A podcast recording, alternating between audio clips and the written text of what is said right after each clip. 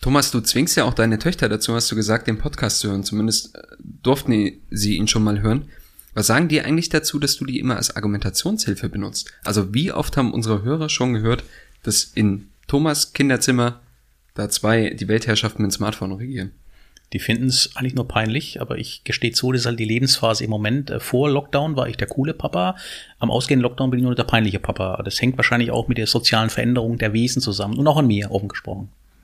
Der Wesen. Ich wollte sagen, das ist ja eigentlich fürsorglich, aber das, man muss ja auch sagen, das schwankt immer so. Auf der einen Seite Home Story, auf der anderen Seite ganz knallharte Analyse. Das passiert in anderen Sphären. Und die Analyse ist in der Tat, es ist halt mein direkter, unmittelbarer, täglicher 24-Stunden-Bezug, solange es noch Homeschooling gab, mit einer Generation, die halt anders ist als wir und ich. Weil die mit ihrem Smartphone im Kinderzimmer die Welt regieren. Habe ich schon erzählt, dass die eigentlich echt mit dem Smartphone und mit dem Tablet die Weltrevolution aus dem Kinderzimmer. Wahnsinn. Das ist Wahnsinn, nicht? Willkommen bei Die Hausmeister, Immobilienmythen im Podcast. Mit Thomas Bayerle, Andreas Schulten und dem Moderator Andy Dietrich.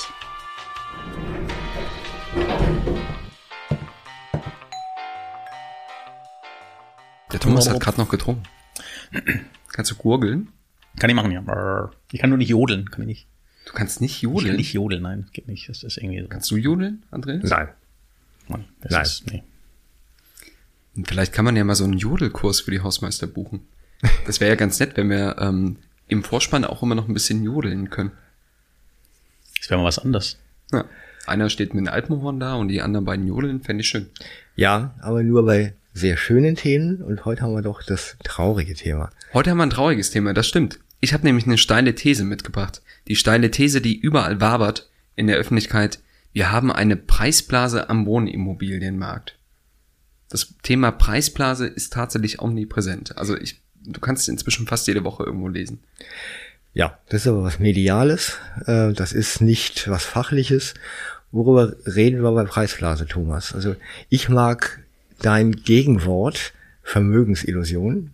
Das sollten wir nochmal zerlegen.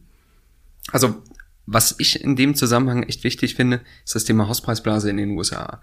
Da ist sie ja mal geplatzt und das ist noch gar nicht so lange her und das könnte man auf jeden Fall sich mal anschauen, was damals die Gründe waren und wie es in Deutschland auch beim Thema ne, Kreditvergabe. Kreditvergabe Das ist das aussieht. Zentrale, richtig. Ja.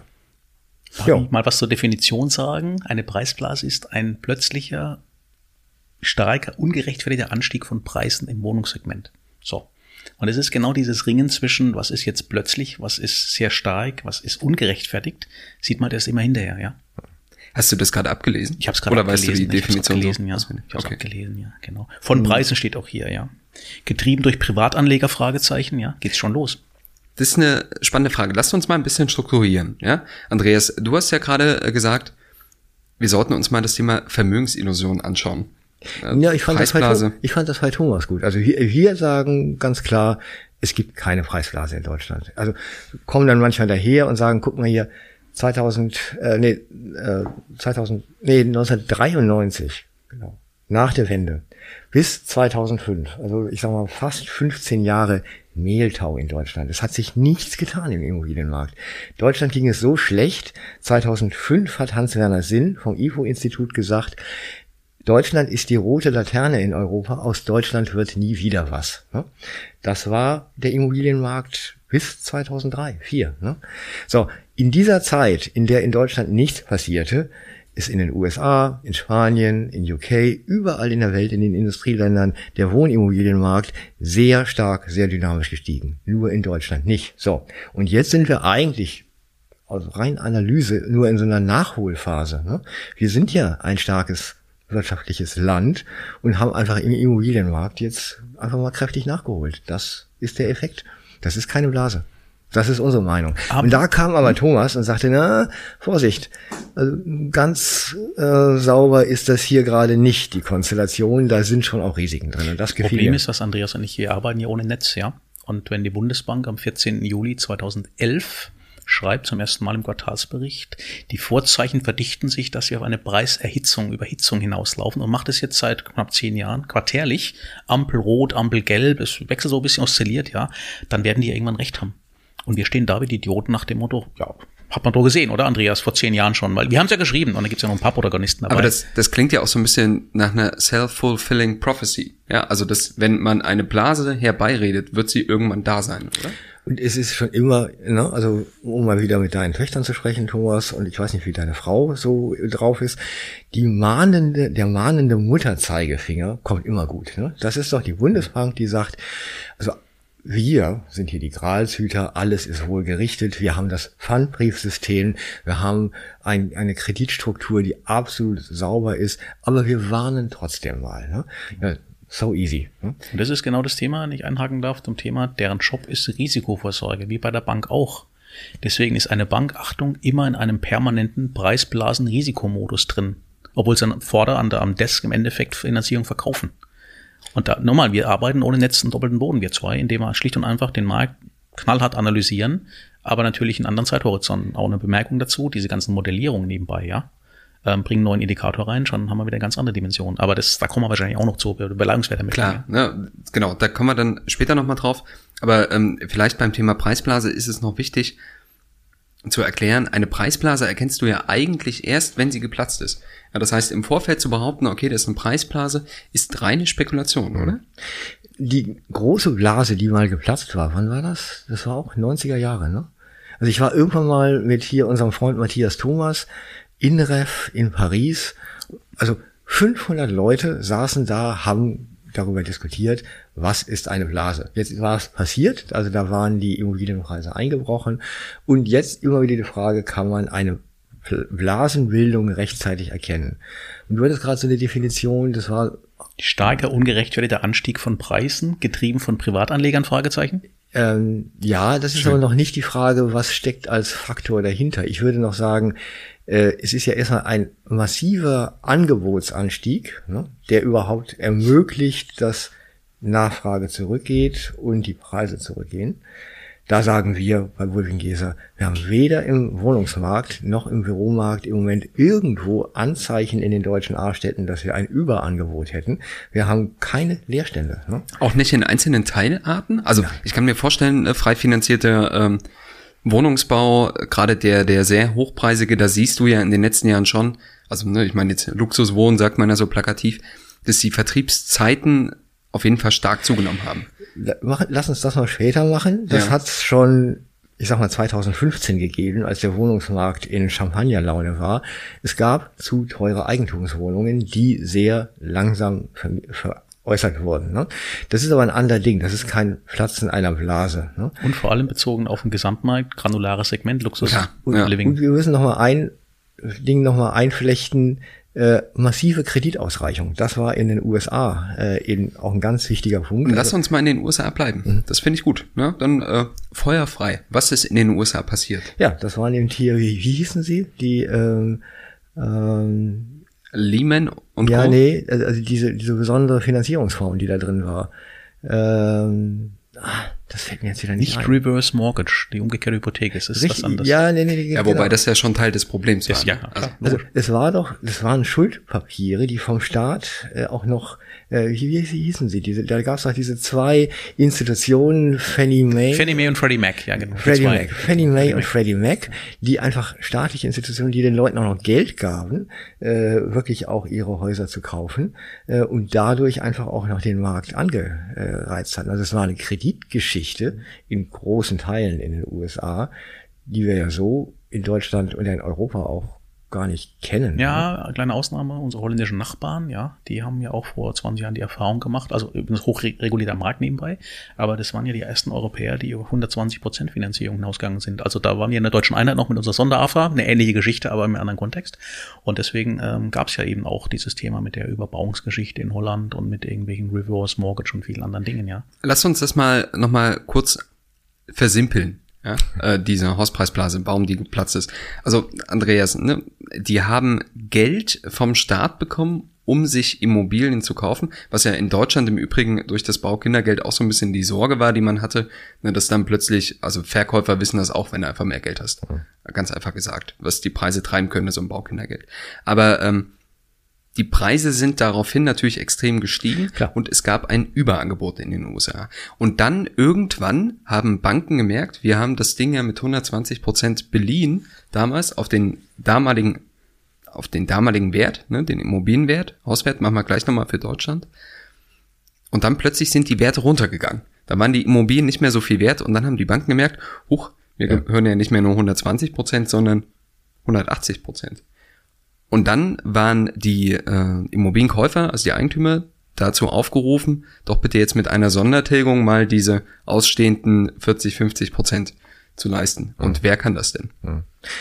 Da fällt mir ein, unser Volkswirt, äh, Martin Steininger, sagt auch immer, Andreas, sag nicht Finanzkrise 2009, das war eine Schuldenkrise. Ne? Ja. Also das Thema Verschuldung ist ganz zentral in dieser ganzen Frage. Und das, nur nochmal, das ist in den USA, ja, in Hauspreisen. Ne? Da kommt auch nochmal dieses Thema, ja, man sagt immer Hauspreisindex. Ne? Das finde ich auch so, so modern geworden. In Deutschland haben wir ja Hauspreise und wir haben Mietwohnungen. Ne? Wir haben ja zwei verschiedene Märkte. Also dieser Mietwohnungsmarkt in Deutschland ist eigentlich viel entscheidender, äh, weil das der große Anteil ist, der dann auch möglicherweise äh, in unser deutsches Finanzsystem infektiös irgendwie einholen könnte. Ähm, ja, also von daher, USA, man kann nicht die USA-Entwicklung mit einer geplatzten Blase mit Europa oder Deutschland vergleichen. Auf keinen Kurz Fall. ergänzend zu dem Thema, wir haben nämlich in den USA die Situation, dort, geht, dort ist es ja ein klassisches Spekulationsobjekt im positiven Sinn. Ich habe eine Mortgage auf der einen Seite, aber ich erwarte, dass ich es verkaufe und wiederverkaufe nach ein, zwei, drei Jahren, was ja völlig at- atypisch ist für Deutschland. Da habe ich das Ding und im schlimmsten Fall sterbe ich da drin nach 40 Jahren, ja. Und, ähm, und das ist in den USA eine ganz andere Struktur. Und dann vor allem ist die Märkte viel transparenter aufgrund der hohen Transaktionshäufigkeit. Und deswegen führt es halt, sagt der Volkswirt wieder, zu dieser volatilen Entwicklung, die wir halt überhaupt nicht kennen in diesem Land, ja. Lass uns doch mal zu der richtigen Frage kommen. Ne? Also unsere Zuhörer wollen jetzt wissen, kann ich noch äh, Wohnungen kaufen oder kann ich keine Wohnungen mehr kaufen? Was sagen wir? Ne? Haben wir da eine an- unterschiedliche Meinung? Äh, Es kommt eben auf die Motivlage drauf an, ja. Das, was vielleicht vordergründig drinsteht, er wird immer noch äh, dazu gebracht, Gott sei Dank, äh, 2025 oder EK mitzubringen. Das ist erstmal nett. Aber in dem Moment, wo die Hauspreise halt gestiegen sind, weil die Nachfrage da ist, Angebot limitiert ist, dann wird er halt irgendwann für eine Vierzimmerwohnung, die vorher 400.000 gekostet hat, in zwei Jahren halt 600.000 kaufen. Das ist immer noch keine Preisblase, weil die, die Angebotsrelation stimmt immer noch. Ähm, aber die Frage, aus welchem Motiv kaufe ich so ein Ding? Und wir erleben ja die letzten sechs, acht Wochen, würde ich fast schon sagen, diese Negativzinsbriefe sind losgeschickt worden. Auf einmal geht in den Filialen bei den großen Banken die Hölle geht ab, ja. Gemäß dem Motto, links verschimmelt mein Geld, ihr wollt noch Geld fürs Verschimmeln, also mache ich, was mache ich damit? Und deswegen werden wir auch weiterhin, das ist nur ein kleines Argument, wir werden auch die nächsten Monate, vielleicht sogar Jahre, solange es kein Zinsumfeldänderung gibt, werden wir genau dieses Phänomen, es kommen Anleger an den Markt, die möchten eine, nehmen wir es mal wohlwollend, Stabilität. Die wollen ja nicht großartige Rendite, die wollen sich einfach sagen, es schimmelt nicht, die nimmt man nicht nur Geld weg, die Bank, deswegen packe ich es in Backsteine, die waren immer sicher. Aber dann, ne, da kommt ein sehr hohes Kaufinteresse auf ein unter Umständen in einigen Stellen Überangebot, weil gerade an vielen Stellen einfach viel gebaut wird und du weißt ja nicht, ne, das, Nochmal. was wir heute planen und bauen, ist in drei Jahren fertig, wie sich der Markt da entwickelt hat. No- no. Das könnte doch aber, entschuldige Andreas, das könnte doch so ein bisschen, da könnte doch die Blasengefahr steigen, oder? Also nee. Also ich sag Überangebot wir- wirklich weit entfernt. ne? Also wir haben es ja gerade in der Homeoffice-Diskussion auch wieder gehabt. Wir brauchen keine Büroflächen. Ja, haben wir auch schon drüber diskutiert. Nein, ne? also das sind einfach, das sind so so, so Schreckgespenster. Wo wir auch wirklich mal drüber diskutieren sollten, ist A, ja, würden wir noch investieren? Ne? Würde ich gerne einfach mal offen sagen. Also ich sag ja, man kann in die guten, wirtschaftsstrukturell sauber aufgestellten deutschen Städte bedenkenlos weiter investieren. Da gebe ich dir recht, Thomas, so ein bisschen muss man gucken, wie lange will ich denn eigentlich äh, meinen Ertrag und wie- also wie ist meine Zeitplanung, also wann will ich einen Exit haben und so ist schon wichtig. Ich als mittlerweile über 60 oder 60-Jähriger darf ja schon gar nicht mehr Eigentumswohnungen Auch kaufen. da kommen wir gleich nochmal Da, drauf. da ist ja der deutsche Staat auch noch, der ist ja super mütterlich ne, und sagt, also da, wo ein Risiko ist, der arme Andreas könnte eventuell, wenn es dann wirklich mal zu Preisverfallen kommt, seine Schulden nicht mehr ordentlich zahlen. Da geht der Staat ja auch noch rein, ne, finde ich schon sehr bedenklich auch, also auch weit weg von USA-Manieren. Aber nochmal die Frage, ich sag, wir können weiter investieren. Ich will es unterschreiben, aber nur Neubau. Warum? Weil ich möchte zehn Jahre meine Ruhe haben mit GEG und Co. Es ist überhaupt kein Problem. Jede Woche kommen fünf Anfragen für ein Mietshaus aus, mit sechs Parteien aus den 70ern. Ja, sag ich mal, liebe Leute, ihr wisst, wenn es kauft. Das erste, was ein zweianfälliges ist, die erste große Heizung und früher waren halt fossile Brennstoffe ganz oben. Jetzt irgendwas und da muss man schon mal gucken, was passiert. Also einfacher formuliert, ich erkaufe mir durch einen höheren Neubauwert in einem engen Markt. Im Neubau erkaufe ich mir Zeit auf der einen Seite. Ich erkaufe mir, ich habe zehn Jahre Ruhe, auch was Renditeerwartung betrifft. Ich falle nicht zurück. Und das immer bei dem Thema, wir müssen immer stärker trennen zwischen der Blasendiskussion im Bestand am Ortsrand mit riesen Grundstücken, aha, riesige Grundstücke, und gleichzeitig diesen 600.000 Wohnungen, die, die man auf, Nack, auf der nackten Argumentation sagt, wer soll sich das eigentlich noch leisten können? Und das ist, glaube ich, der Dualismus im Moment. Wir packen mal wieder alles zusammen. Wir müssen es schon viel stärker trennen. Und die größten Gefahren sehe ich jetzt für den Privatmenschen in der Tat, indem er sich vermeintlich billig an der Hütte schießt aus den 80er Jahren. Und man muss es nüchtern sehen, die kommen durch die Boomer-Generation natürlich auf den Markt. Und das ist eine Situation, da schaue ich mir eher das, das Grundstück an und wie kann man es verdichten, veredeln, wie auch immer, und weniger das Objekt. Das ist natürlich eine andere Diskussion, die wir jetzt gerade führen. Ja. Aber von der Preisblase, nein, aber immer noch pro Immobilie auf jeden Fall. Aber ich halt Neubau eher. Ja. Also, was man auch mal hier an der Stelle betonen muss, wenn man eine Immobilie günstig angeboten bekommt, gibt es da immer einen Grund. Ja? Also ein Verkäufer wird ganz sicher nicht auf Geld verzichten. Da gibt's schon immer irgendwie einen Grund, ja. Und so ein Sanierungszwang bei Eigentumswohnungen in äh, so einer Wohneigentümergemeinschaft ist ja der Klassiker, dass die irgendwie eine Sanierung planen und der Eigentümer kann das nicht mitmachen und deswegen verkauft er. Aber äh, das ist eine andere Thematik. Ich stelle mal hier an der Stelle eine Kriegchenfrage, bevor wir zum Thema Belangungswertermittlung kommen. Da wird's richtig nerdy, ja, das kann ich ja schon mal sagen. Ähm, seht ihr Preisübertreibung? Also denkt ihr, dass die Preise an vielen Stellen für ähm, Wohnraum zu hoch sind? Damit meine ich Kaufpreise, keine Mieten? Ja. Das ist ja Vermögensillusion. Ne? Die Frage. Sag mal ja oder nein. Ja, ja. Ich du siehst äh, Kaufpreisübertreibung. Ich sag schon auch hohe Preise. Ne? Ja. Ich sehe es nicht, ich sehe es nicht so. Ähm, gib aber Na, zu. bitte. Ja. Wir haben vor äh, einigen Wochen kam ein Angebot rein in München. Achtung, Hochpreisphase.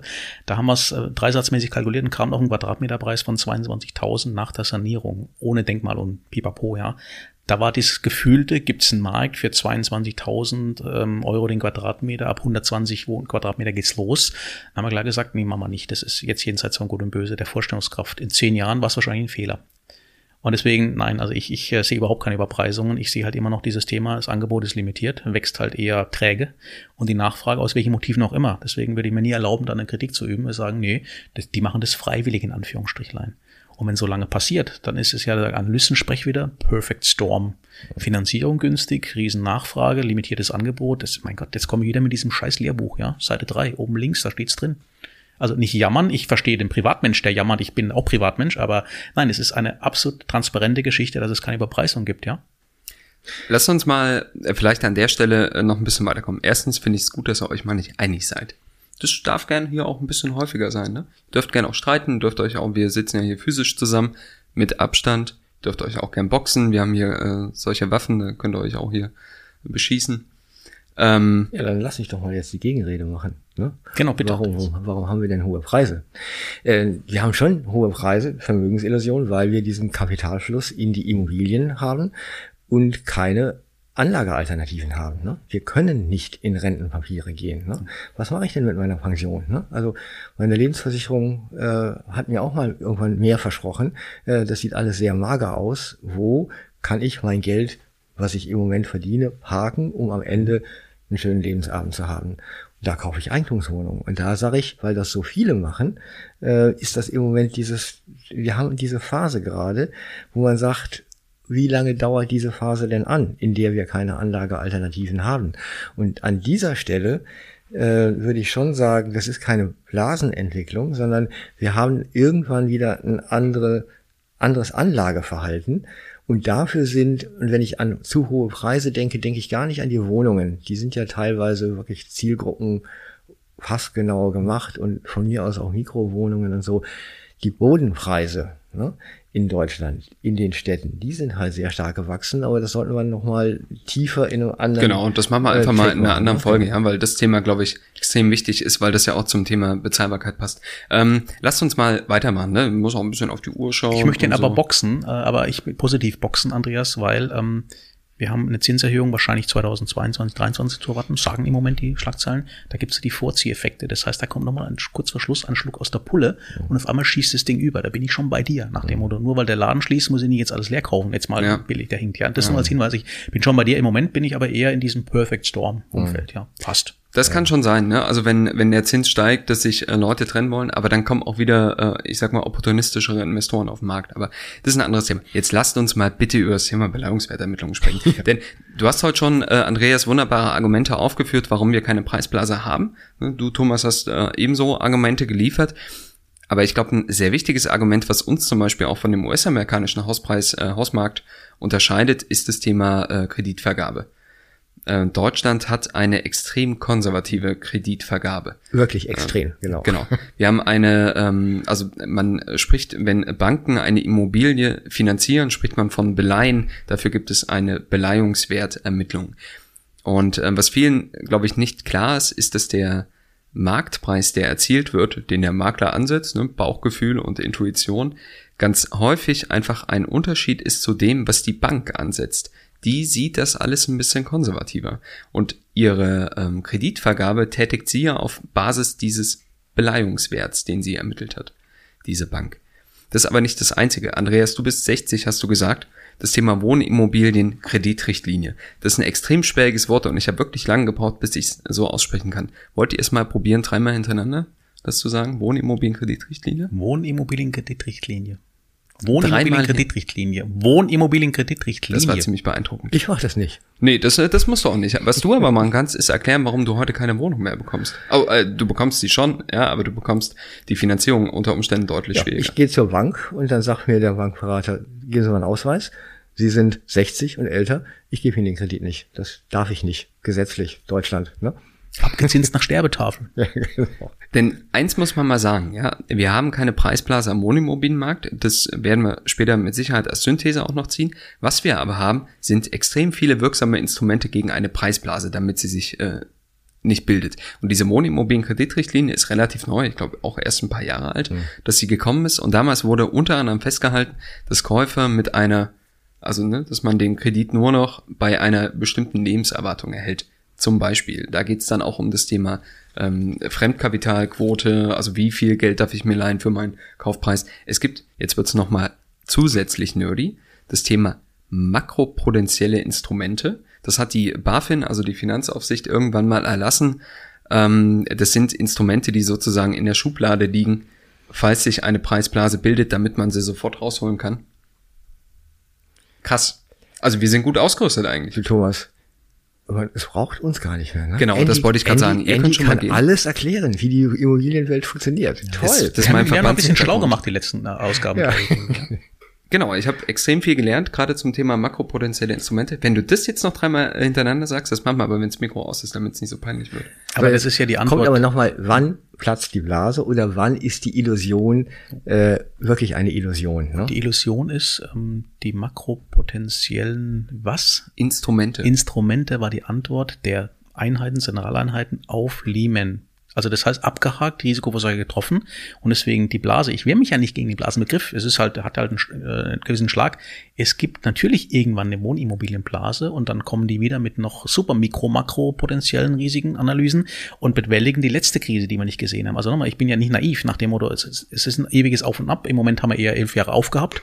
Jetzt wird auch kein Abgeben. Ähm, das heißt, die, Re die, die Reaktion der Politik und ist immer nach dem Motto, meine Damen und Herren, das darf uns nicht mehr passieren. Jetzt machen wir noch Instrumente und es sorgt dafür, Deutschland, letzter Satz, Deutschland dafür, dass wir ein absolut abgesichertes, stabiles, bloß kein Risiko, Mortgage, Hypotheken, 60-jährige Minus-Phänomen haben. Das ist in der Welt schon echt einmalig, muss man wirklich nüchtern sehen. Darf ich noch eine Nachfrage, Andreas? Ähm, Thomas, hast du gerade gesagt, dass wir auf jeden Fall demnächst eine Wohnimmobilienblase haben werden? Nein, ich habe nur gesagt, wir haben natürlich an Märkten haben wir immer über Überzeichnungen, nicht Ja. aktuell bei dabei, aber wir werden dann wieder Instrumente finden ähm, von der Blasenentwicklung, die sich vielleicht aufbaut, die irgendwann platzt, um das eben nicht mehr äh, erleben zu müssen. Dann hast du zumindest gesagt, irgendwann werden wir auf jeden Fall wieder eine Ja, natürlich, klar. Let- Ist das so? Ja, das also ist so. denkst du daran, das dass ist so. wir... Ähm, nochmal, Sorry, wir, sorry. wir können uns nicht der, der globalen Entwicklung entkoppeln. Jetzt haben wir zehn Jahre nachgeholt. Mehltau war dann Bemerkung. Jetzt werden wir langsam globaler. Nochmal, solange die deutschen regulierten Banken so sind, wie sie sind. Bisschen entspannt, ja. Aber wer sagt denn dir, dass du vielleicht in fünf Jahren nicht in Australien eine Wohnung kaufst mit billigem australischen äh, Dollar im Ende gehatcht, ja? Alles Dinge, die passieren. Darf ich einen neuen Begriff reinbringen? Zyklus. Ne? Wir haben keine platzende Blase. Das haben wir eigentlich schon ganz schön, ne? das wollen wir am Ende sagen, wir haben keine Blase. Jetzt kommt der Zyklus. Ne? Alle sprechen auch immer von diesem Kontratjewschen Zyklus und ne, also jeder Zyklus ist nur acht Jahre. Wir sagen als Fulfingeser, wo immer wir können, das, was wir früher hatten, ein Zyklus aus Auf und Ab, ne? wenn das Angebot zu groß wird, die Nachfrage sinkt, äh, geht man erstmal wieder runter, dann irgendwann hat man keine Nachfrage, dann steigt das An oder äh, Angebot, dann steigt die Nachfrage wieder.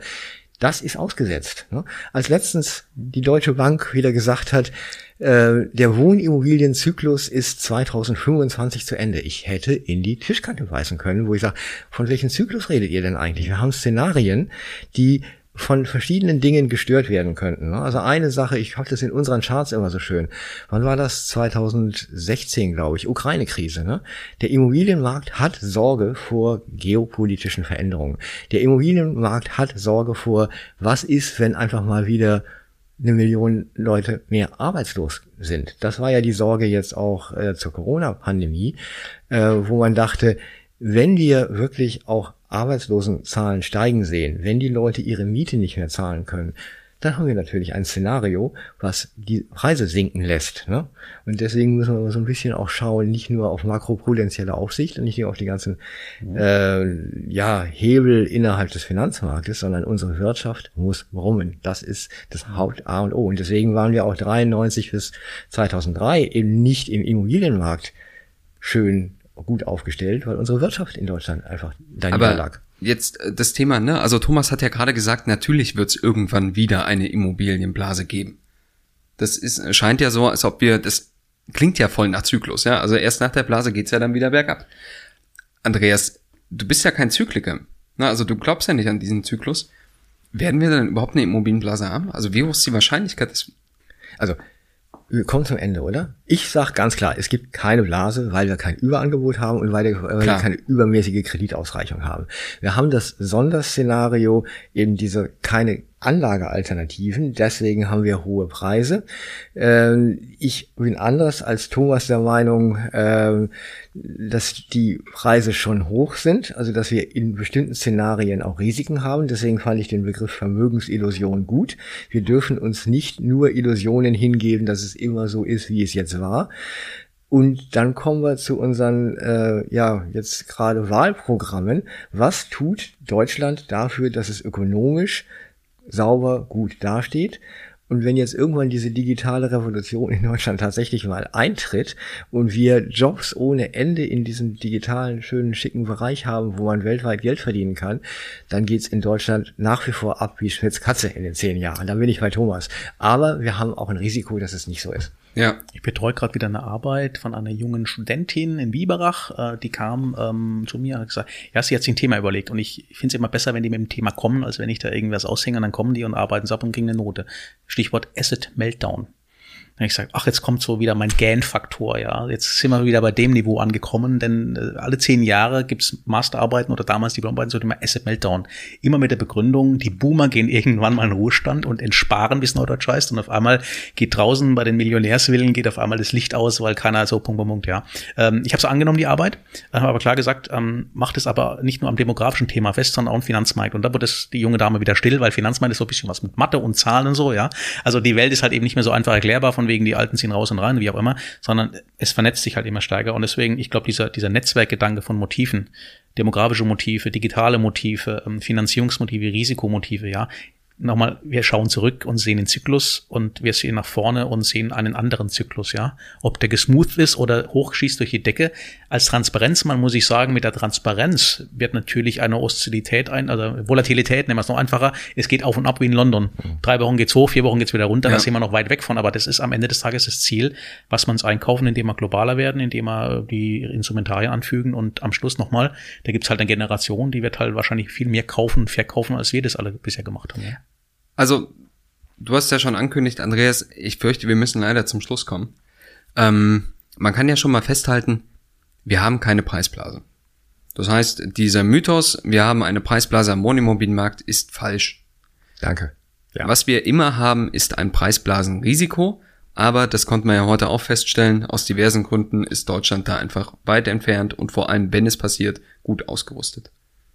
Ja, können wir das so sagen? Amen. Andreas würde noch, äh, Andreas würde keine Wohnungen mehr kaufen, weil es zu teuer sind. Äh, Thomas hingegen schon. Aber nur Neubau, Nur Neubau. Genau. urban verdichtet. Was wir hier übrigens nochmal beerdigen können, ist dieses Klischee, dass Kaufpreise immer nur steigen.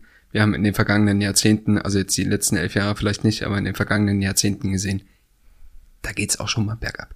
Mhm. Und wir haben eine schöne Begründung gefunden, warum es so war. Damals war es die Sonder-AFA. Ja, das war ja immer ungesund. Ja, so, das ist immer genau beim Punkt. Also diese letzten elf Jahre, wir drei haben das alles erlebt und viele in den entscheidenden Positionen auch noch. Aber was nachwächst, die kennt nur dieses Auf. Das hat eher für mich so eine psychologische Komponente als eine reale irgendwo. Ja. Also ich war ja vor elf Jahren war ich noch zehn, ne? Das kann ich ja auch mal an der Stelle sagen. Das Deswegen stimmt jetzt aber es nicht, wir sollen nicht lügen im Podcast kommen. Okay, Verzeihung. Vielen Dank, lieber Hausmeister. Das hat Spaß gemacht. So, an jetzt, Andreas, wir boxen jetzt mal, wir zwei, oder? Wir waren ja gar nicht so weit auseinander. Psst.